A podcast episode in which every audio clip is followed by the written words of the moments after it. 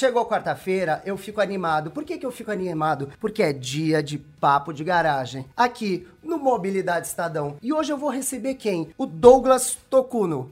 Tudo bom, Douglas? Tudo bem. Prazer estar aqui. E peteleco nos, nos sininhos e nas nossas redes sociais, hein?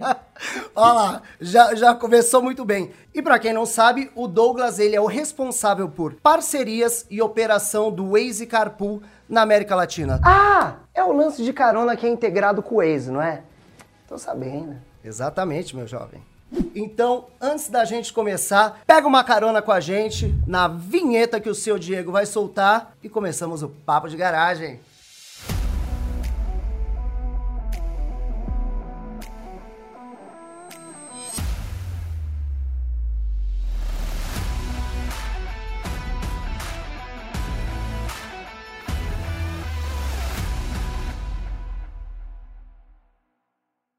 Douglas, mais uma vez agradecendo aqui a sua presença. Costumeiramente, começando daquele jeitão, tá preparado?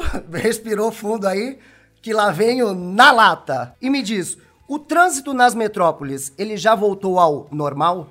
Dá pra dizer que é normal? Sim, na lata sim, já voltou ao normal e, inclusive, é, a gente tem até aquela sensação de que o trânsito tá até pior né? Muito por conta da questão do que a gente se desacostumou a pegar o trânsito, né? Quem gosta, quem se lembra, né? A maior parte das pessoas, muitas ainda trabalhando de forma remota, como eu aqui, e também utilizando cada vez menos, né? Ainda com um certo receio de utilizar transportes que geram aglomeração, como transporte público. Então, a gente já viu essa retomada de, de, uso já em julho, quando o governo de São Paulo diminuiu, e a maior parte dos governos aí diminuíram as restrições, e aí a gente já recuperou aos, aos padrões né, pré-pandemia. E hoje a gente tem visto esse, esse volume continuando a crescer. Um ponto interessante que a gente viu nos nossos dados é que esses horários pico que a gente tinha no comecinho da manhã e no, no finalzinho da tarde, agora eles estão um pouco mais achatados. A gente tem mais trânsito ao longo do dia e menos aquele, aquele pico, sim. Mas o trânsito voltou. Justamente por isso eu perguntei se já voltou ao normal, se é que alguma vez essa história toda foi normal. Ainda bem que eu transito sempre com as minhas motocas velhas, elas de vez em quando aparecem por aqui e eu consigo driblar. E isso talvez seja um fato interessante que você colocou, muito reflexo da flexibilização que foi a carga de trabalho, né? Que as pessoas agora elas sabem é, se deslocar em diferentes momentos, porém a gente tem agora também esse, não sei se dá para dizer agravante que as pessoas ainda não querem a, a, aglomeração. Então evitam o transporte público, consequentemente, acredito que as pistas com os carros, o fluxo tenha sido maior. É isso aí. Ah, então, ó, tô sabendo de trânsito, rapaziada.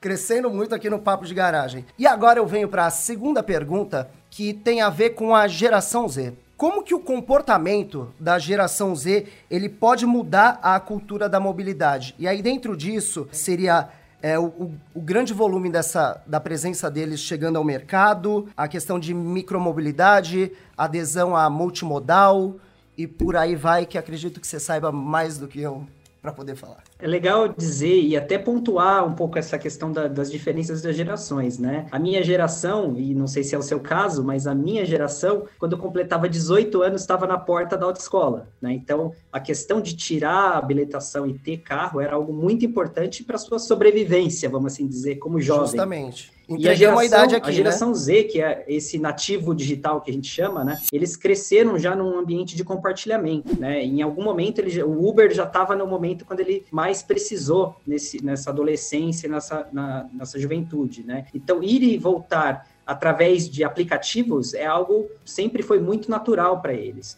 Outro ponto que é muito importante para essa geração, eles são já uma geração preocupada com as questões ambientais, né? Já mais conscientes com as questões ambientais. Então, o compartilhamento de recursos faz todo sentido para esse tipo de geração. E também eles são os que exploram os novos, as novas tecnologias, inclusive os novos modais, né? Eles provavelmente tiveram contato com as bicicletas, com os patinetes elétricos. Eles vão ser os primeiros, provavelmente, a, a ter as, o, o uso do carro autônomo, dos ônibus autônomos, do transporte público por aplicativo. Então, eles são que exploram todas essas questões de compartilhamento e principalmente nos canais digitais. E a gente tem uma pesquisa muito interessante que mostrou que 70% desse público eles apoiam a economia compartilhada, principalmente por causa da facilidade, praticidade e o custo-benefício.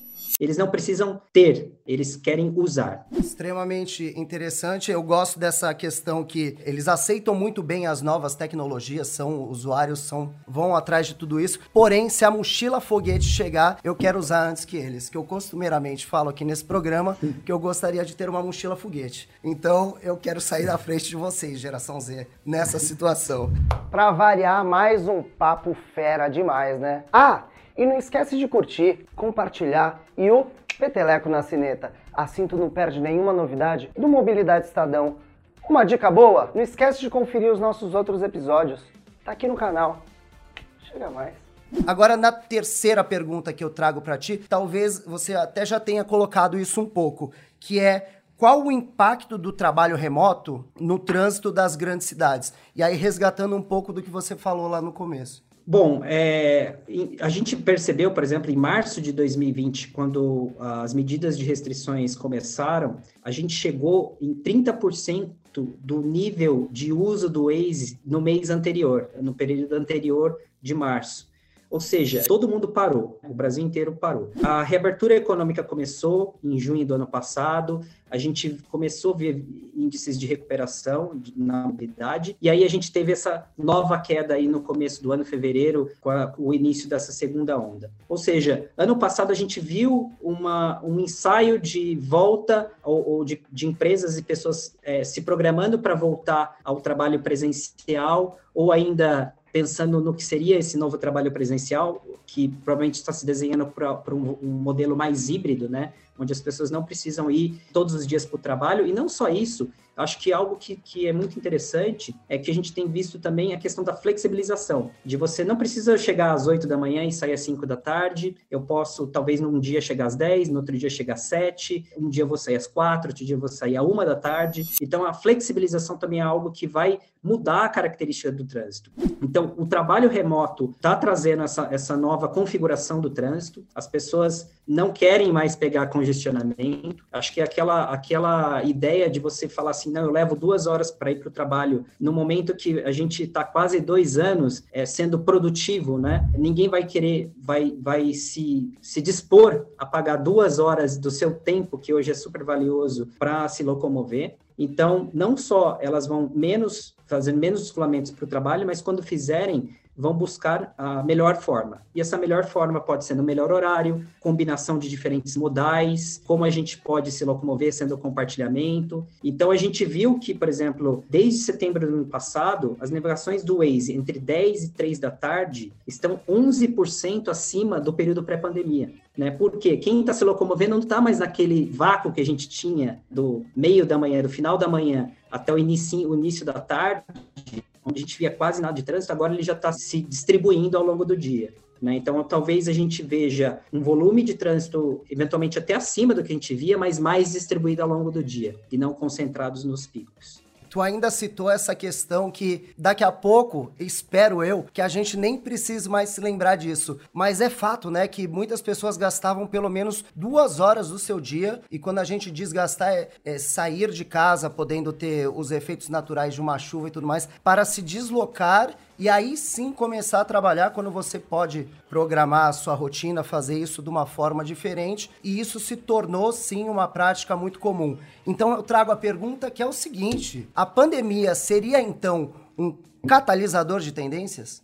Sem dúvida, né? ela acelerou muitas das coisas que a gente via como futuro, elas vão acontecer com, uh, muito mais rápido. Né? Então, essa questão do trabalho remoto, do, do trabalho híbrido, ela já, já se falava muito sobre isso, mas a gente não via ações práticas, né? Você não via nenhuma empresa de fato implementando. Parecia sempre que tinha aquela desconfiança. E isso vai em encontro também com, com qualquer tipo de tecnologia que foi usado, né? Provavelmente, se não tivesse tido pandemia, eu, a gente, eu teria me deslocado até o estúdio para conversar com você pessoalmente, e seria ótimo também, mas né, a gente conseguiu aí otimizar as agendas, consegue fazer muito mais coisa, você pode estar mais próximo das suas famílias, dos seus familiares, dos seus amigos. Então, acho que também essa, essa relação de como as pessoas vão ver a mobilidade daqui para frente e, e, não só aceitar isso como um tempo perdido, né? Acho que todos vão buscar mobilidades e formas de deslocamentos muito mais eficientes. A questão econômica é algo que também vai ser um vai ter um peso muito grande, né? A gente está aí com a gasolina acima de sete reais hoje, então as pessoas também vão buscar formas mais econômicas e o compartilhamento vai ter um papel muito importante nesse sentido, né? De você otimizar esses recursos.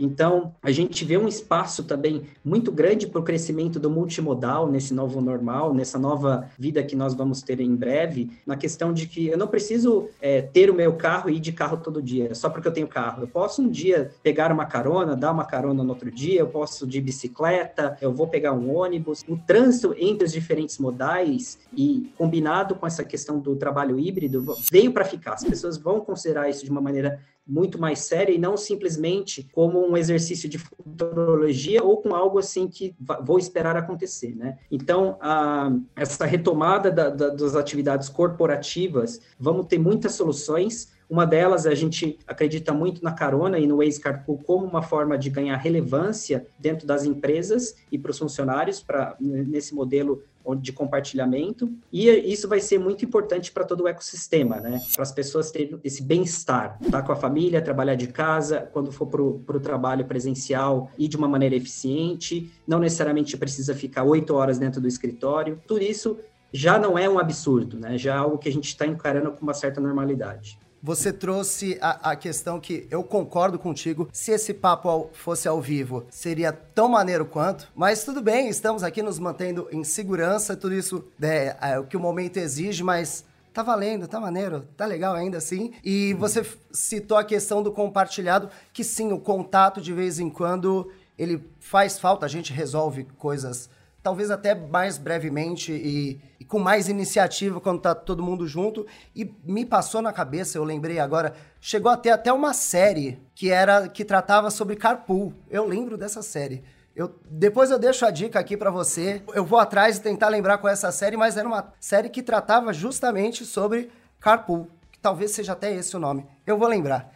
E, e no meio desse emaranhado todo de informações, eu chego na última pergunta. Mas antes, já que o Douglas citou isso no começo, dá aquela curtida, compartilhada e o, e o peteleco na cineta, para não perder nenhuma novidade do Mobilidade Estadão. Segue o papo. Big Data e economia compartilhada são para você o futuro da mobilidade urbana no mundo? Sem dúvida. Acho que antes da, da Covid a gente já viu essa tendência de compartilhamento de modais no Brasil, né? E a gente essa chegada das bicicletas compartilhadas, dos patinetes, aplicativos de transporte individual e a chegada da pandemia, muitos desses serviços ou deixaram de ser utilizados, né? E as pessoas desfizeram dos carros, né? Se você não precisa ir para o trabalho mais, você não precisa mais ter o carro. E agora, com a volta do trabalho híbrido, como eu comentei anteriormente, as pessoas vão ter um uso muito mais racional e diversificado dos modais. Né? Elas vão poder transitar nos diferentes modais e no que for mais confortável para você, mais econômico, naquele momento. Né? Então, você não precisa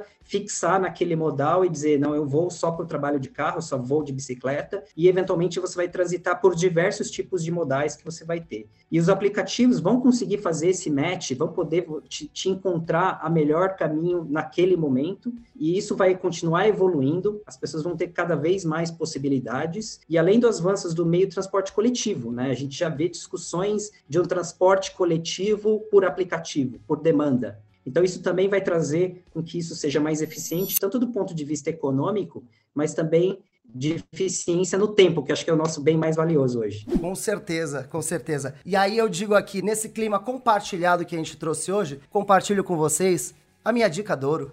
O grande segredo para a plenitude é muito simples: compartilhar. Douglas, agradeço mais uma vez a sua presença aqui no Papo de Garagem. Quer deixar aquele último recado para quem está nos assistindo? Claro, muito obrigado pelo convite. É um prazer estar aqui com você, Matheus. Não se esqueçam também de seguir nossas redes sociais Waze Brasil no Twitter, no Instagram. E a minha dica é: compartilhe alguma coisa, teste. Dê carona num dia, pegue carona no outro dia, compartilhe os recursos que você tem aí na sua casa e vamos fazer com que a gente tenha aí uma melhor é, uso dos recursos que a gente tem tanto na, na natureza quanto aí dos nossos bens. Muito obrigado. Ouçam o Douglas, que o cara sabe das coisas, compartilhou uma dica maravilhosa aqui para encerrar o nosso papo de garagem e eu vejo vocês na semana que vem. Forte abraço.